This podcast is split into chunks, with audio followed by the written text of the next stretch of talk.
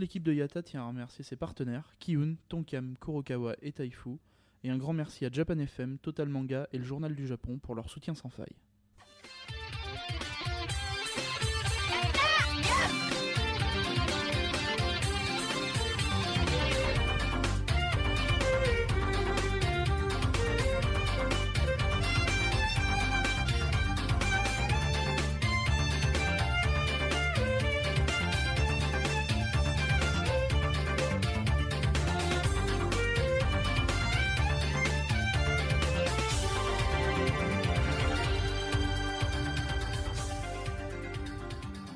Kombawa Road to Japan 2014, jour 6.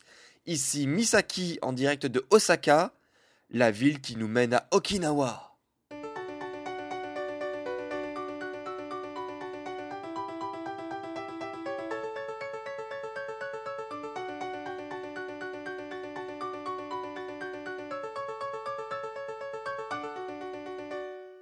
Et donc oui, nous sommes enfin partis de Tokyo euh, pour Osaka, qui est donc la première ville de ce périple de 7 jours, euh, de ce 7 villes en 7 jours.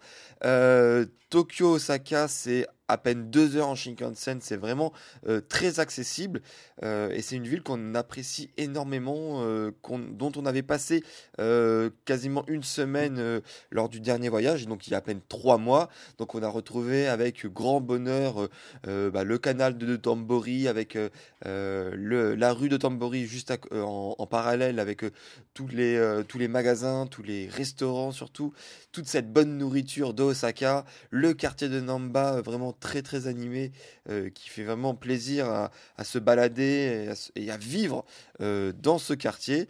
Euh, mais dans un premier temps, donc au moins on, savait où on allait.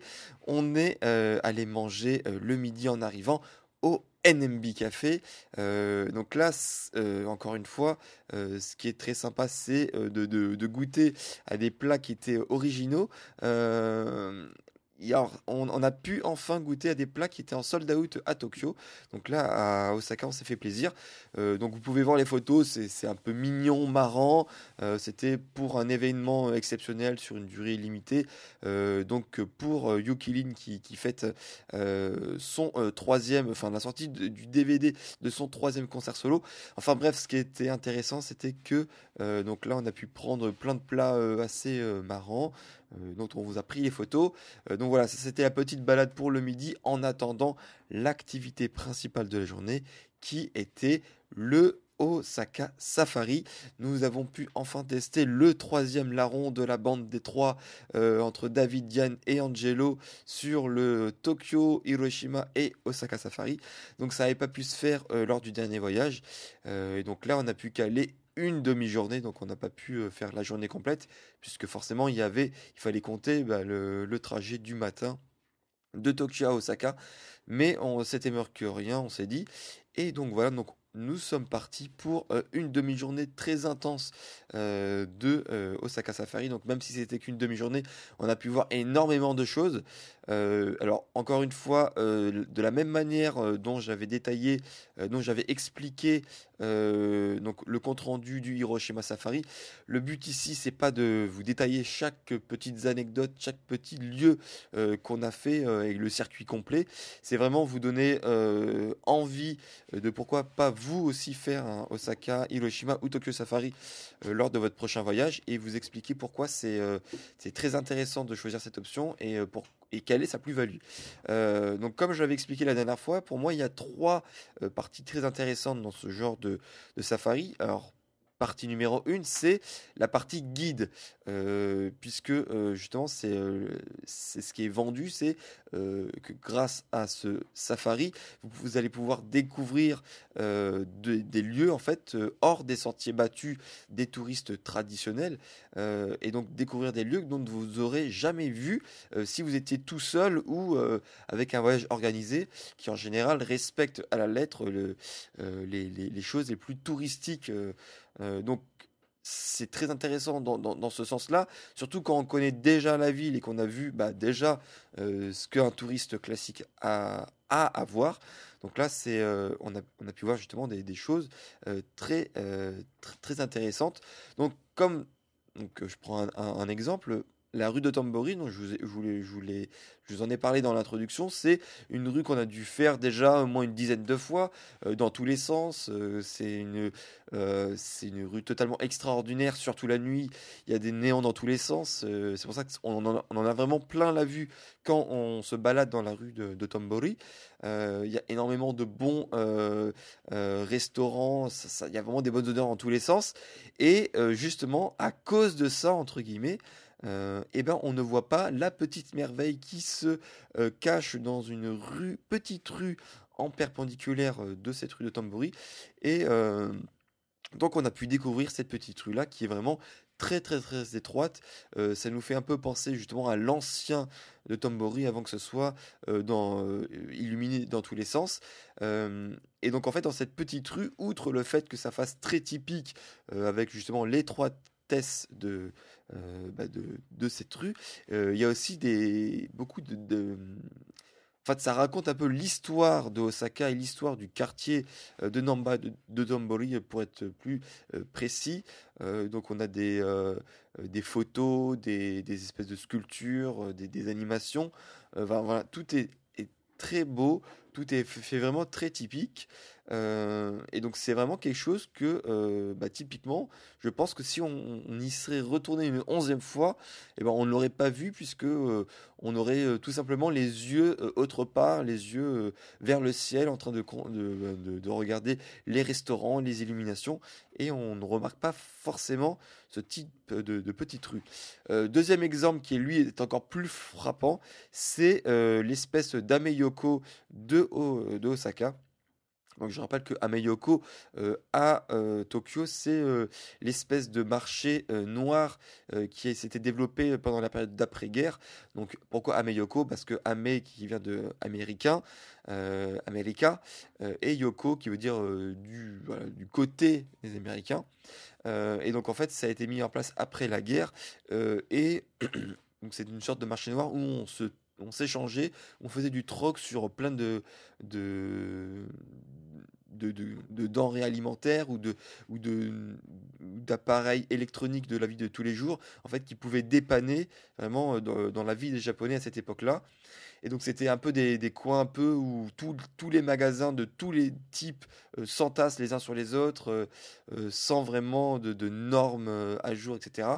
Et donc là, en fait, on arrive dans ce Ameyoko de, de Osaka et c'est exactement la même chose, mais encore vraiment encore plus typique que le Ameyoko de Tokyo qui lui commence à vraiment euh, se développer euh, et se, se- avoir de plus en plus de touristes, alors que là vraiment euh, dans celui de Osaka il y avait vraiment aucun touriste, personne et enfin personne, personne.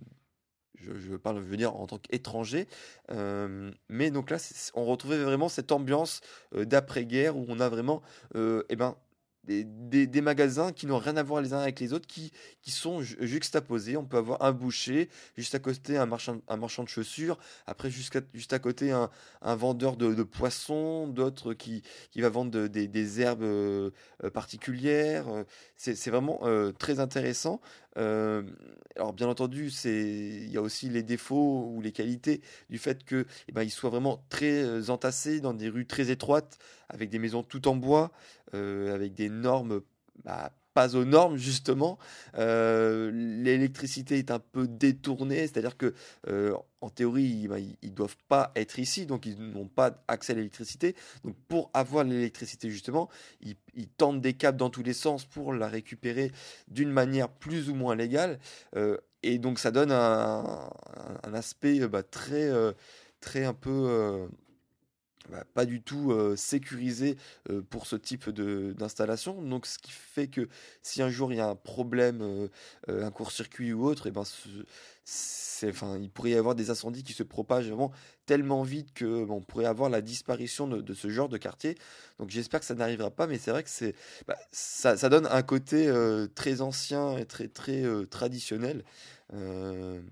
Et donc c'est aussi ce qui fait le charme de ce genre de lieu, ce qui fait que euh, c'est vraiment un quartier à préserver euh, le plus possible de, l'invasion, entre guillemets, hein, euh, massive des touristes. Et c'est pour ça que c'est aussi un, quartier qui plus ou moins caché et resté secret des, des guides touristes de base.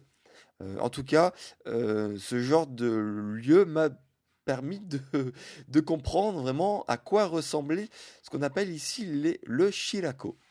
Alors, si vous ne savez pas ce que c'est le shirako, au lieu de vous donner la réponse de manière directe, je vais un peu vous expliquer l'étymologie de ce mot. Donc, shirako est composé de deux kanji. Le kanji shiroi qui signifie blanc et le kanji ko qui est le même de kodomo qui signifie enfant. Donc, si vous juxtaposez les deux, blanc, enfant, enfant, blanc, donc essayez de réfléchir à ce qui permet de faire des enfants et qui est blanc. Voilà, je pense que vous avez compris. En tout cas, euh, donc en anglais, ça veut dire, enfin, ça, signifie le milt. Donc, si vous ne savez pas ce que c'est le milt, eh ben, vous, allez voir sur euh, un dictionnaire sur Internet. En tout cas, euh, on vous a mis la photo si vous êtes intéressé. A priori, c'est assez bon, mais il ne faut pas le savoir avant de le manger, puisque en général, si vous savez ce que c'est avant de le manger, eh ben en fait c'est que vous ne le mangez pas, c'est que vous avez plus du tout envie de le manger. En tout cas l'apparence est assez euh, étrange, euh, la texture aussi, et euh, maintenant que je sais ce que c'est, eh ben pas du tout envie d'en manger. voilà, donc ça c'est le genre de truc qu'on peut trouver bah, dans, ce coin-là, dans, ce genre de marché. Il y avait d'autres trucs aussi assez original, comme un stand qui était rempli de, de baleines. Enfin, c'est-à-dire que le, au Japon, ils, voilà, ils, consomment et vendent et chassent donc de la baleine. Et donc là, il y avait un, stand qui en vendait. Alors, c'était pas de la viande de, de la baleine, mais c'était un peu toute sa. Alors, toute, pas toute sa chair, mais toute sa, toute sa graisse en fait qui, qui, disons, sous sa peau. Donc on, avait la, peau et on avait ensuite toute la graisse qui est sous sa peau. Donc ça se donner une, apparence assez bizarre également. Et c'est vrai que euh, sans déchiffrer le kanji, c'était un peu compliqué de savoir vraiment ce que c'était. Donc euh, là, pareil, je vous ai mis une photo pour, pour vous rendre compte un peu de à quoi ça, ça, peut ressembler. Donc ça, c'est vrai que c'était un peu le, euh, la découverte vraiment principale de d'aujourd'hui. Euh, bah voilà, typiquement le, genre de marché sur lequel on peut découvrir des produits totalement what the fuck et en plus faire bah, la connaissance de justement de des, des, des commerçants locaux qui, qui vendent sur place avec qui on peut discuter assez facilement. Euh, on raconte euh, la pluie, le beau temps, euh, voilà, comment ça se passe, les ventes, etc. Et ils ont toujours des, choses intéressantes à nous raconter. et comme ils voient pas souvent en fait d'étrangers, eh ben ils, ont, souvent la langue pendue et parlent assez facilement au, final.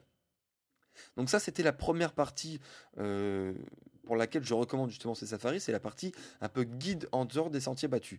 La deuxième partie, c'est la partie dialogue, puisque comme je l'expliquais dans, le précédent article, c'est euh, bah forcément vous allez rester euh, de longues heures avec euh, bah justement soit Angelo, soit Yann, soit David, mais là aujourd'hui c'était Angelo, euh, en groupe assez restreint, donc nous on n'était que deux, donc forcément bah, on, parle beaucoup et on apprend beaucoup de choses à la fois sur le lieu, sur, sur les quartiers, euh, sur la ville ou même sur le pays, sur le Japon en général. Euh, donc par exemple, dans la petite rue de, de, Tombori, Ensuite, après la partie où on, a l'histoire du quartier de la ville, on atterrit sur un petit temple vraiment totalement typique et on, est vraiment qu'à une vingtaine de, ou une trentaine de mètres de la rue principale de, de. Mais déjà, à ce niveau-là, euh, on n'entend plus du tout tout le bordel qu'il y a dans, la, qu'il y a dans. Et on se croirait vraiment dans un autre lieu, dans une autre ville, dans un autre quartier. Et c'est une, ambiance totalement euh, dépaysante. Et donc ce, petit temple-là, euh, il est constitué en partie de, structures de bois euh, qui ont résisté en fait au bombardement euh, américain de la Seconde Guerre mondiale. Et donc là, on voit vraiment du bois qui vraiment date d'époque. et on, voit la différence parce qu'il y a une autre partie de ce temple-là qui est constituée de bois totalement neuf. donc qui a été constitué après donc la rénovation après la guerre.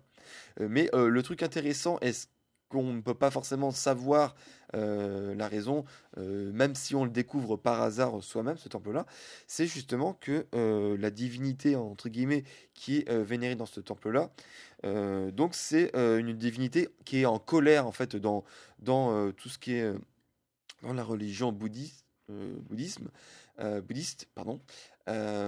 Et donc, comme elle est en colère, en général, en fait, elle se trouve sous une cascade, ou en tout cas sous de l'eau. Donc là, comme il n'y a pas d'eau, ce qu'on fait, c'est que quand on vient prier, donc on met sa petite pièce et tout, on, prie, et ensuite on, on, lui jette de l'eau.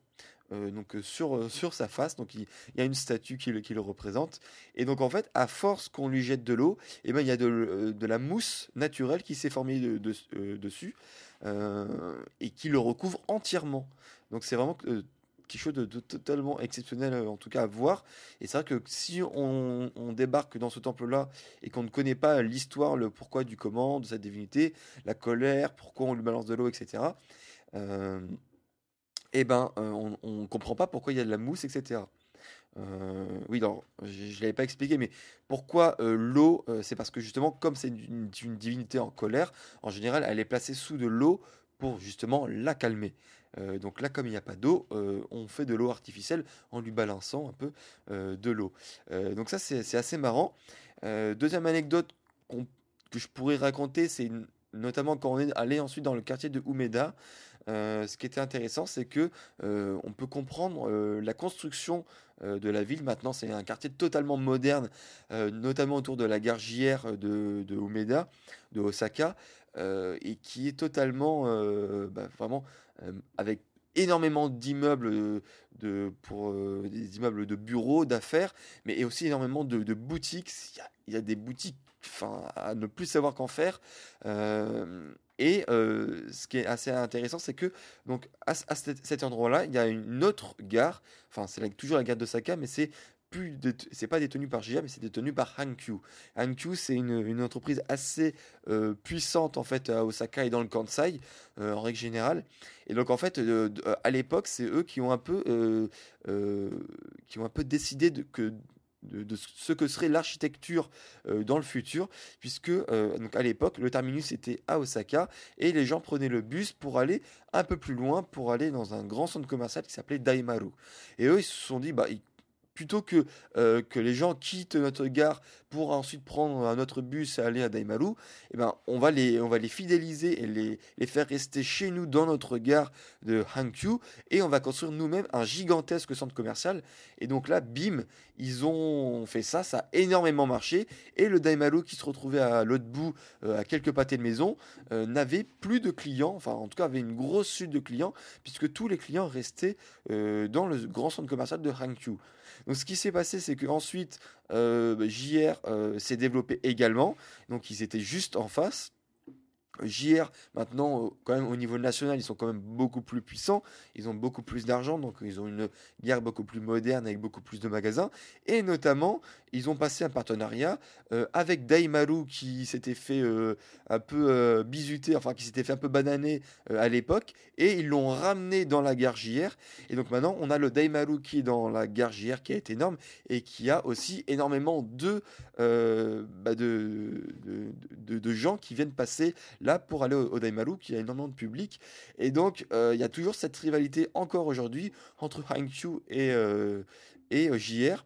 Et ce qui est marrant à, se rendre compte, c'est que notamment dans toutes les grandes villes, par exemple à Tokyo, on, a plusieurs sociétés qui se partagent les, chemins de fer. Donc on a JR encore, on a Tokyo Metro, on a Tohei, enfin, on a énormément de compagnies, mais ça se passe plutôt bien la rivalité puisque enfin la, l'entraide enfin pas l'entraide mais comment enfin la le partenariat entre ces différentes sociétés puisque euh, on peut très facilement passer euh, euh, de la gare JR à la, gare Tokyo Metro dans les souterrains. Tout est très bien indiqué et tout est fait vraiment dans dans bah, tout est très bien fait. Enfin, voilà, dans, dans, dans, dans le pur, euh, la pure utilité, dans la pure facilité du client. Alors que là, à Osaka, en fait, on, il n'y a pas de passerelle simplifiée pour passer de JR à Hankyu. C'est-à-dire que euh, euh, on ne peut pas passer euh, par les souterrains entre Gira et Q. en fait, si on, pourrait passer, parce qu'il faut, faut ruser, il y a le métro entre les deux, donc euh, on pourrait, mais c'est très compliqué. Il n'y a pas vraiment de passerelle simplifiée et on est obligé de, sortir à l'extérieur, de prendre, de marcher et d'aller dans l'autre gare. Donc tout est fait euh, de telle sorte que eh ben, chaque gare, chaque société veut garder ses clients pour les amener dans ses magasins pour un peu garder sa part de marché. Donc ça, c'est quelque chose de très intéressant qu'on apprend en discutant et qui, nous explique un peu plus euh, sur l'architecture euh, d'aujourd'hui euh, d'Osaka et, plus, plus particulièrement de la gare d'Osaka. Alors, la troisième partie de ces safaris, c'est la partie photo, puisque comme ce sont des photographes aguerris, ils peuvent vous donner énormément euh, de conseils sur, euh, bah, sur euh, votre appareil photo, si vous avez des problèmes pour faire des réglages manuels, si vous voulez prendre des photos un peu plus complexes sur des sujets en mouvement, sur, sur de l'eau qui tombe, sur des, je sais pas, sur des photos de nuit assez complexes, et ben ils pourraient, ils, peuvent vous donner des photos. Bon là, on n'a eu qu'une demi-journée de safari, donc cette partie-là a été assez euh, euh, assez, minime. Mais par exemple, euh, on a pu se servir de son trépied, du trépied qu'Angelo gardait sur lui, pour pouvoir prendre des photos de nuit qui n'étaient pas trop dégueulasses, sans quoi on, ça aurait été un peu plus compliqué sans trépied. Donc là, par, exemple, on est allé en haut d'une des tours dans le quartier de, de, qui est assez méconnu en fait du grand public et ce qui est assez marrant, c'est que quand on arrive au dernier niveau, euh, notre première impression, quand on, sort de l'ascenseur, on fait non, mais attends, euh, là on peut pas aller plus loin, c'est fermé, il n'y avait plus de lumière, on voyait des, bureaux vides, etc. Et en fait, si, il faut traverser les bureaux vides, l'espèce de restaurant vide, on passe une fenêtre et ensuite là on est dans une sorte de cour extérieure euh, tout en haut. Et en fait là c'est véritablement véritablement un spot secret à photographe. Là on, a croisé plusieurs autres photographes qui étaient avec leur trépied etc et là tout en haut on a une vue magnifique de Osaka euh, mais qui est totalement inconnue euh, des touristes. Donc là, pareil, vous pouvez voir les photos qu'on a pris de ce spot-là c'est vraiment, enfin, surtout de nuit, euh, c'est vraiment très beau avec euh, les éclairages des bâtiments, avec les éclairages des grosses euh, arcades justement de Osaka, avec les, les, multiples échangeurs qui y a en dessous, et, etc. c'est vraiment du plus bel effet. et donc ça permet vraiment de faire de belles photos. Donc ça c'est un peu les, trois points que, je, que je peux vous mettre en avant pour vous, pour vous recommander encore une fois ben, de faire un safari. Et le point ultime, c'est si vous arrivez suffisamment bien euh, à sympathiser avec euh, le guide du jour, il pourra vous emmener dans des restaurants, mais de... Enfin, encore une fois, des restaurants dans lesquels vous ne serez jamais, jamais allé si vous étiez tout seul, puisque d'une, euh, il faut connaître l'adresse, de deux, eh ben, c'est tellement typique et tellement japonais pour les japonais que vous aurez été intimidé directement en entrant dans le restaurant. Et donc là, ce fut le cas ce soir. Euh, je vous ai un peu teasé dans l'intro en vous disant que Osaka, euh, c'était la ville qui nous amenait à Okinawa, puisque là, tout simplement, c'était un, restaurant euh, tenu par des, par, en tout cas, un propriétaire qui venait d'Okinawa et dont le thème du restaurant, c'est Okinawa dans son ensemble. Donc dans un premier temps, c'était Okinawa au niveau de la nourriture, c'est-à-dire qu'on a pu manger bah, toutes les spécialités qu'il pouvait avoir à Okinawa. Donc c'est vraiment des trucs dont vous n'allez jamais manger nulle part ailleurs.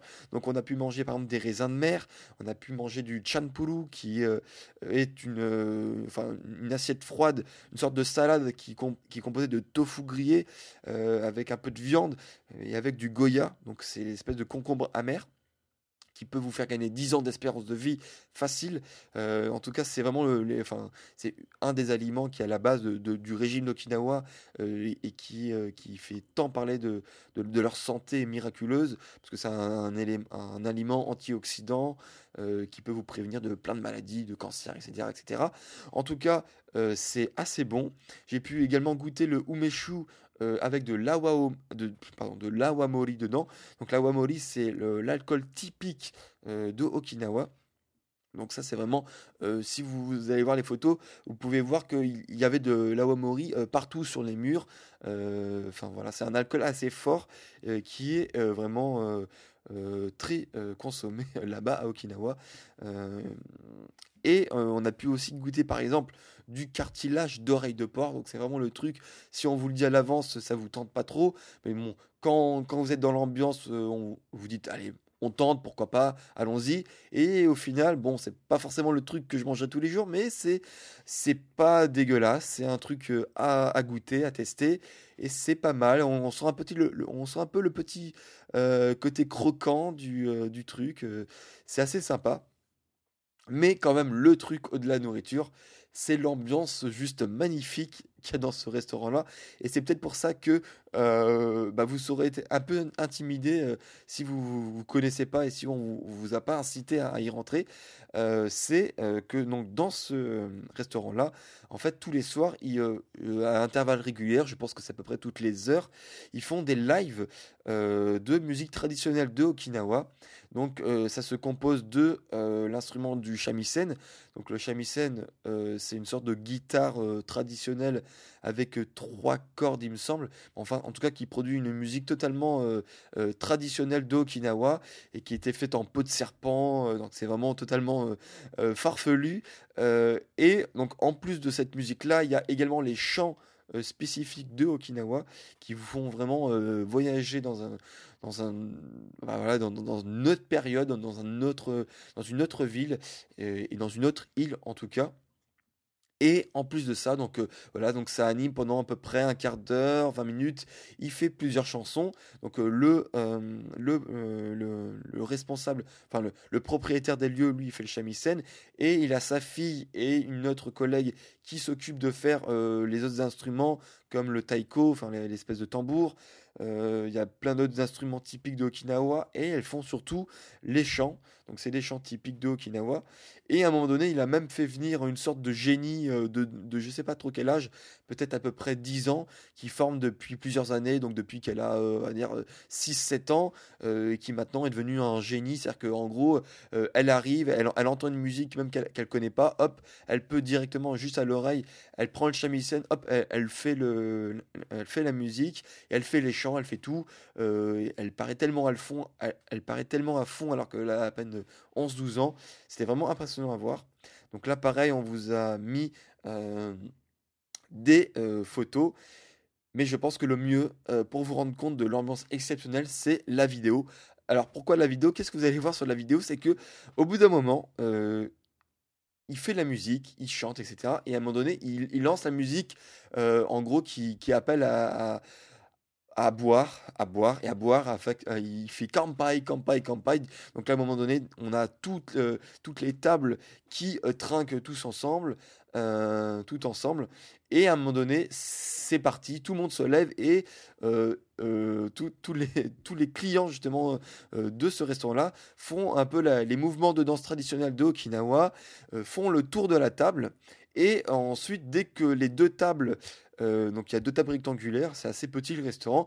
Euh, dès que les deux tables se croisent, et eh ben chaque, chaque personne se fait une sorte de check, une sorte de high five, de sorte de, de de tapage dans, dans, la main. Et c'est vraiment totalement extraordinaire. C'est euh, voilà, ça permet de, d'instaurer une ambiance de folie, de, de taper dans la main de, de, ses voisins, de, des autres japonais. Tout ça est fait dans la musique, dans la bonne humeur. Euh, et ça permet aussi de faire des connaissances, puisque au-delà de ça, euh, ce qui s'est passé euh, sur la fin du repas, encore une fois, grâce à mon t-shirt des NMB48, enfin je dis encore une fois, mais les autres fois ça, avait pu se produire avec des un t-shirt SK48 ou mon t-shirt de Julina, enfin bref, on a beau dire ce qu'on veut, mais mes t-shirts du 48 Group permettent de, de rentrer en, euh, d'entamer la discussion avec n'importe quel japonais. Euh, donc là encore une fois, je, me suis fait repérer avec mon t-shirt. Euh, au début, il y a une japonaise qui, qui s'approche de moi en me demandant ah ouais tiens ton t-shirt bidule NMB48 tu connais t'aimes bien etc. Après tu as un autre japonais qui était fan qui commence à arriver. Ensuite t'en as un autre, t'en as un autre, t'en as un autre, t'en as un autre.